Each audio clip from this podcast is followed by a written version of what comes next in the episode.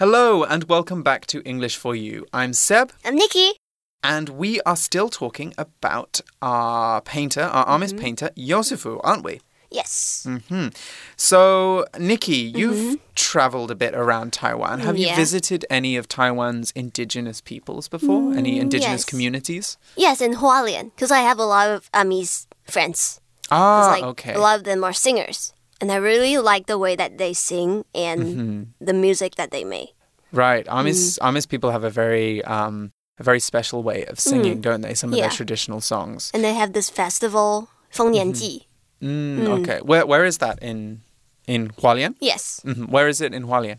Oh, I forgot, but it's in their tribes, and it's like once a year they celebrate like harvest Ah, okay, cool. That's that's very interesting. I also um have traveled to some of the indigenous communities, also mostly uh, um, Amis communities, uh, because I used to um, work for well, I worked for a while in Taidong or mm-hmm. close to Taidong, uh, in a in a village that had a lot of Amis people. So there was a lot of cultural activities, not mm. just like traditional ones, but also kind of like modern ones. There's um, they had live music performances mm-hmm. quite often. Tiehuacun. Um, yeah, I went to Tiehuacun uh-huh. uh, in Taidong. You guys should definitely go if you're in in Taidong, uh, but also um, in uh, Doli and Dulan, mm. which are in Donghe. Donghe and Chenggong, I think. Those places have a lot of very interesting uh, indigenous culture, and it's really they're really interesting places to learn more about indigenous, uh, well, particularly Amis culture specifically. Anyway, we're not actually going to those parts of Amis territory. We are going to be talking about um, other. Amis nations, the Amis areas today. But but uh, Yosifu is not from there. He's from the Huadong Valley, the valley uh, which goes from Hualien to Taidong. Um, and from a place which I believe is called Matailing. Matailing. Yeah, so we'll be talking more about that and how it inspired him and some other things that inspired him in becoming a painter. So let's get started. Reading.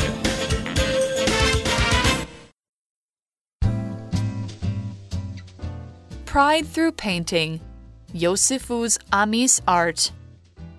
Yosifu's work is a love letter to his village of Matailing in Hualien County. I often think, wow, I'm so lucky to live here, he says. But Yosifu had felt lost before he found this connection to his culture. As a young man, he went to Edinburgh, Scotland, and had to work as a house painter to make money. He was depressed until one night some angels came to him in a dream. They showed him how to paint pictures. After he practiced day and night to perfect his style, Yosifu had his first art show at a cafe in Edinburgh. Today he has his own cafe in Matailing, which also displays indigenous art. I want to show young indigenous people they can return to their villages and be successful, he says. That's why I regularly visit different tribes to help inspire their kids. I want them to believe they can achieve their dreams.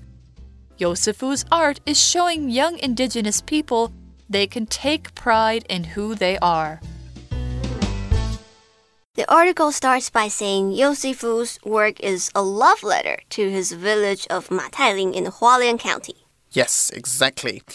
And the article goes on to say, I often think, wow, I'm so lucky to live here, he says. Hmm. Right, it's a very beautiful part of Hualien, isn't it? Mm, but I've mm-hmm. never been to Matailing before. I've never been to Matailing, but I've been to the Huadong Valley. Ah. Yeah, the Huadong Valley is very special. It's very, very beautiful. And the article says, but Yosifu had felt lost before he found this connection to his culture. 课文一开始呢，就说这个画家的作品都是对他的家乡花莲马太林表示爱意。他觉得他自己很幸运可以住在这个地方。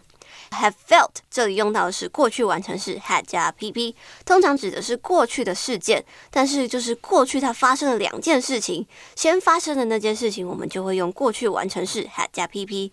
那离现在比较近的呢，就是过去简单式。所以在这边的意思就是说，他发现自己和自己的文化连结之前，他是感到很迷惘的。所以就是先迷惘，才找到连结。用过去完成式来造个句子呢，就会说 Max had worked at this restaurant before it shut down. Max 在这间餐厅关门大吉前一直都在这里工作。嗯哼。The article goes on to say, as a young man, he went to Edinburgh in Scotland. Um, he went to Edinburgh, Scotland, and had to work as a house painter to make money. Mm. Right. So remember, we talked about the difference between painter and house painter in the in the previous day. Mm. Uh, a painter who paints portraits is somebody who's an artist, somebody who, you know, makes art. A house painter is somebody who redecorates your house, so like changes the color of the outside or the inside of the building as a job. He was depressed until one night some angels came to him in a dream. They showed him how to paint pictures. Depressed 是形容词，指的就是忧郁或者是消沉的。So if you're depressed, you probably will be unhappy and sad all the time if this lasts for a long time, you should probably get uh, you should probably get some help because you probably have depression. Mm -hmm, exactly. Depression is a little bit different from uh, sad feelings of sadness. Mm. So it's actually a medical condition. And when you have uh, depression, you're always or very frequently feeling mm -hmm. very down. So it's not just like, oh, I'm feeling sad today. It's so he was he was quite unhappy at this time in his life. But he says that he was visited by some angels in a dream. Now, angel is a noun, and we normally use angels to mean a spirit who is God's servant in Christianity. In pictures and movies, these kinds of angels normally appear as people with wings and white robes. Mm. I'm not sure if Yosufu is Christian or if he believes in another religion, but what we can understand from this part of the article is that Yosufu says God or the heavens sent him an important message. We could also say that this was his inspiration, Tadelingan. So here's an example sentence of angels. The church was decorated with paintings of saints and angels. We can also use angel outside of um, religious conversations to mean someone who is good, kind, or helpful. So, for example, you're such an angel, or the children are behaving like little angels. That just means they're very good, very kind, very well behaved. Angel 是名词，指的就是天使，可以是真的基督教里面提到的那种天使，也可以指的是呃某个人对你很好，帮你很多忙，你就可以说他是 angel。 那 angel 的相反呢，可能就是一个 evil being，a devil or a demon，、嗯、就是魔鬼或者是恶魔。例句说，这间教堂是用天使和圣人的画作来装饰而成的。And the article says after he practiced day and night to perfect his style, Yosifu had his first art show at a cafe in Edinburgh. Day and night 指的就是日以继日，不停地。Here it means that the painter practiced all the time. Mm -hmm, right. He practiced all the time to perfect his style. You already know that perfect means 完美, and with perfect, we say we put the emphasis on the beginning of the word, so perfect. But if we're using it as a verb, we put the emphasis on the end of the word. So we say perfect as an adjective, but perfect as a verb. So, what does perfect mean? Well, you already know that perfect means the best something can be. So, if you perfect something, you make it as good as possible. Yosifu perfected his painting style by spending many years practicing his craft until it was as good as possible. Here's another example. James is a singer, and he spent the last two years at a professional singing school so that he could perfect his style. We could also use another phrase to talk about improving uh, your painting style, and that is to brush up on something. Now, you brush up on skills, and when you brush up on skills, you practice them, normally if you haven't practiced them for a long time. So, for example, John brushed up on his French before the big interview we can assume that the interview was going to be in French. In French. exactly. Perfect 除了当形容词完美的意思之外，这边是动词，指的就是使某件事情完美，或者是改善某件事情。那在这里呢，课文就是说这个画家夜以继日的在练习，希望可以改善，或者是使他的画作技巧达到完美。He wants to reach perfection. Exactly. And we also saw that he had his first ever exhibition in a cafe. Now, a cafe is a noun and it's a shop that sells tea, coffee, drinks, and some light food. Cafes are very popular in Taiwan, especially ones like Starbucks, Cama, and Louisa. They are very popular as places to hang out with friends, relax, or study. I often go to cafes when I have a lot of work to do and I don't want to be distracted. I think they're a very good, relaxing environment Mm-hmm. to be in so you can, you know, really focus on what you need to do. And that's a little bit like our example sentence. Jason doesn't have a desk in his apartment, so he does most of his work at libraries and local cafes. Cafe 指的就是咖啡厅或者是一些有卖食物和饮料的地方。And this word, uh, this word actually originated from French. In French, cafe means coffee or a coffee shop. Exactly. So, and also in English, we can mm-hmm. say cafe or coffee shop. Mm. Both of those words mean the same thing in English. Although in Britain, we use cafe more than coffee shop. In mm. the US, you can really use either one.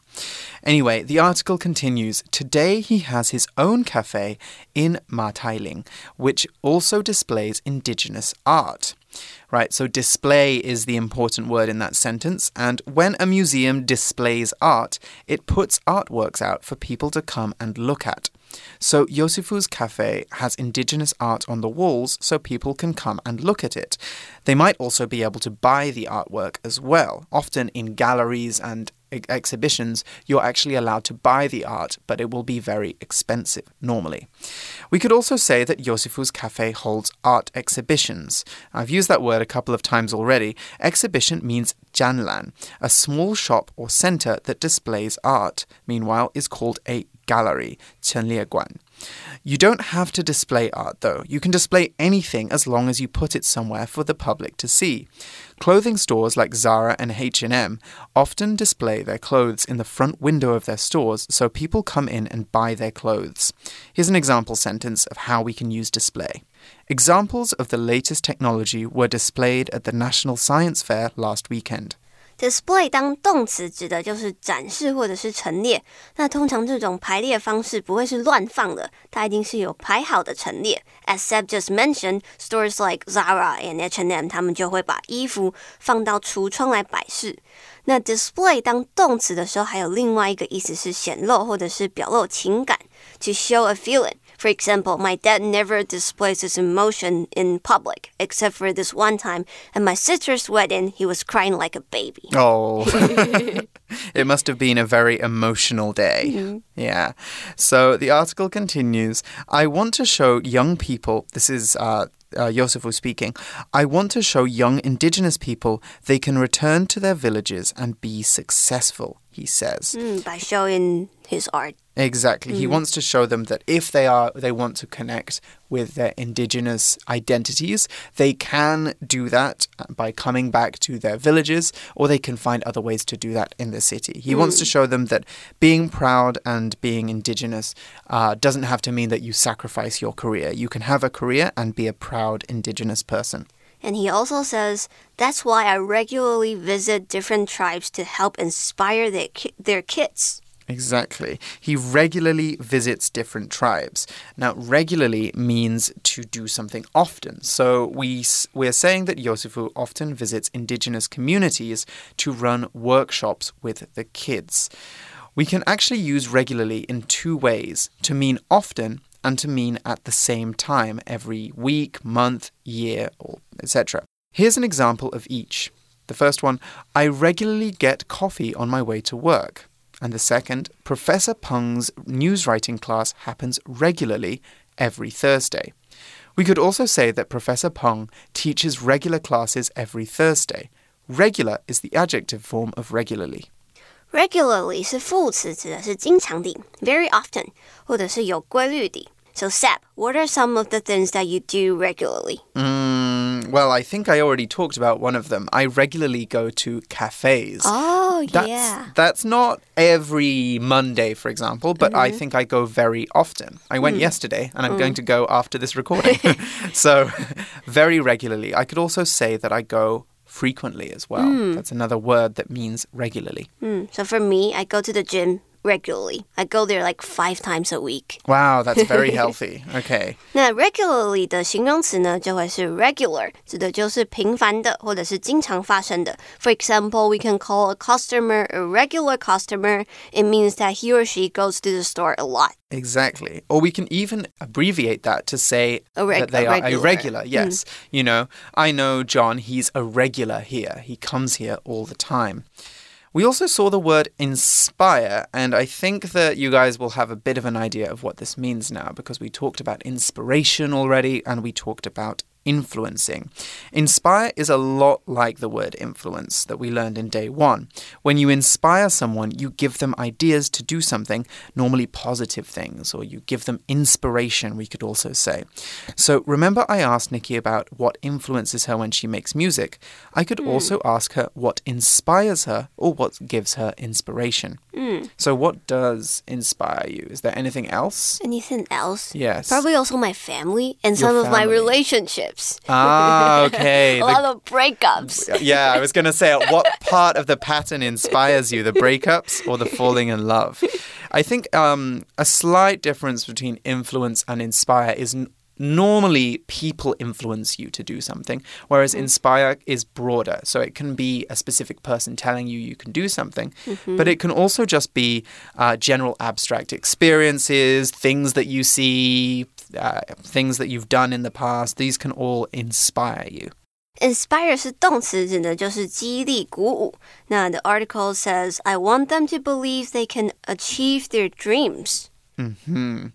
Right. Achieve their dreams. That's another very strong phrase there. Achieve uh, means to get something. So when you achieve a goal, a target, or objective, you get that target, goal, or objective.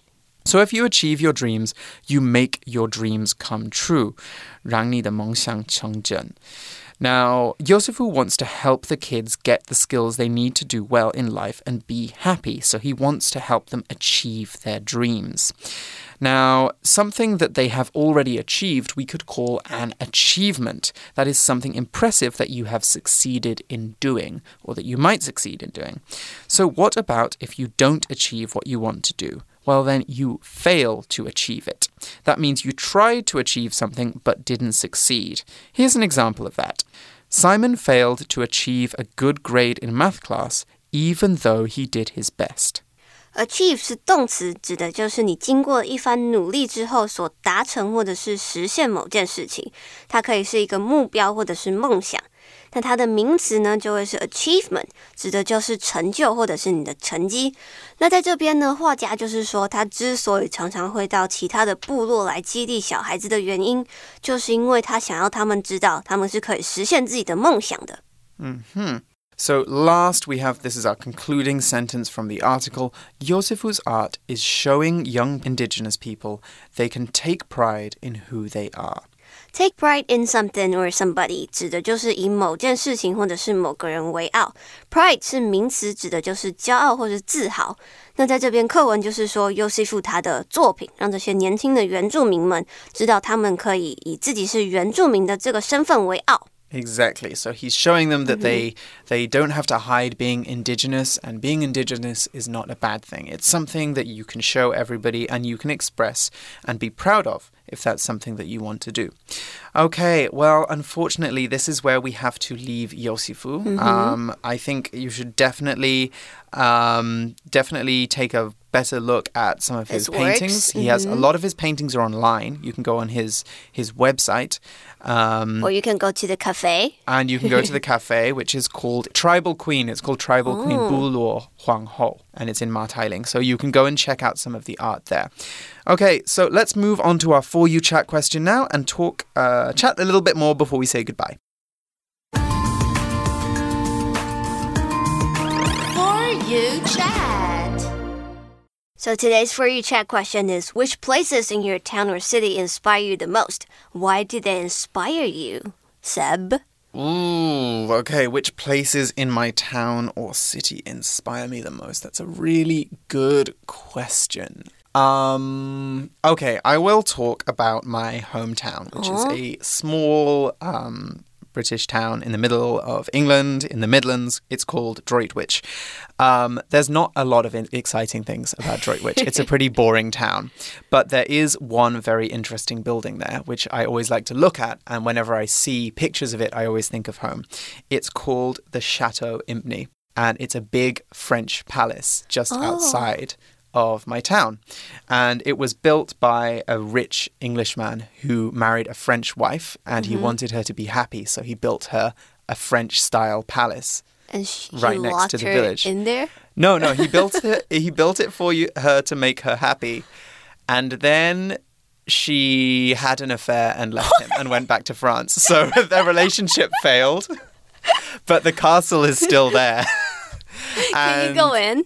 You can go in. You Oh. can have. You can stay there. It's a hotel, and you can also eat there. So it's it's a really really nice place to go, and I find it very inspiring because it's like it's in the English countryside. It's very beautiful, and it has this very interesting story. So it inspires me to not, Not- trust people in love. I don't know. But it's an at least it's an interesting thing about uh, my town or city. What about you? Mm, I think uh, I really like Taipei City Zoo. Yes, that's a really good place to go. Because it's like you're in Taipei, but you can still like feel like you're not in Taipei. You know Yes, what I mean? and see animals from around yeah, the world. Yeah, and pandas. I love pandas. Oh my god, I haven't. You know, I study right next to the zoo, I and I haven't seen the pandas yet. so I need to go see the pandas. Yeah, the pandas sure. inspire you to be just like lazy. Maybe they will inspire me. I need some inspiration in my life right now. Okay, guys, what inspires you um, in your town or city? What places are inspirational? You guys discuss that question, and we will get ready preparing for next month when we will be bringing you more interesting articles for English for You. So, I'm Seb. I'm Nikki. and we'll see you next time. Bye. Bye. Vocabulary Review Angel. In this story, an angel flies down from the sky and helps people. Perfect. It took many years of study for Lucy to perfect her knowledge of Chinese. Cafe. Cafe. When I have free time, I like to sit in a cafe, drink coffee, and read a book. Display. The children's paintings were displayed on the walls throughout the school for people to see. Regularly. It's important to exercise regularly, so I go running five times a week. Achieve. Christopher achieved his goal of cycling around Taiwan because he planned his trip well. 智慧小补帖。 Depressed. Inspire.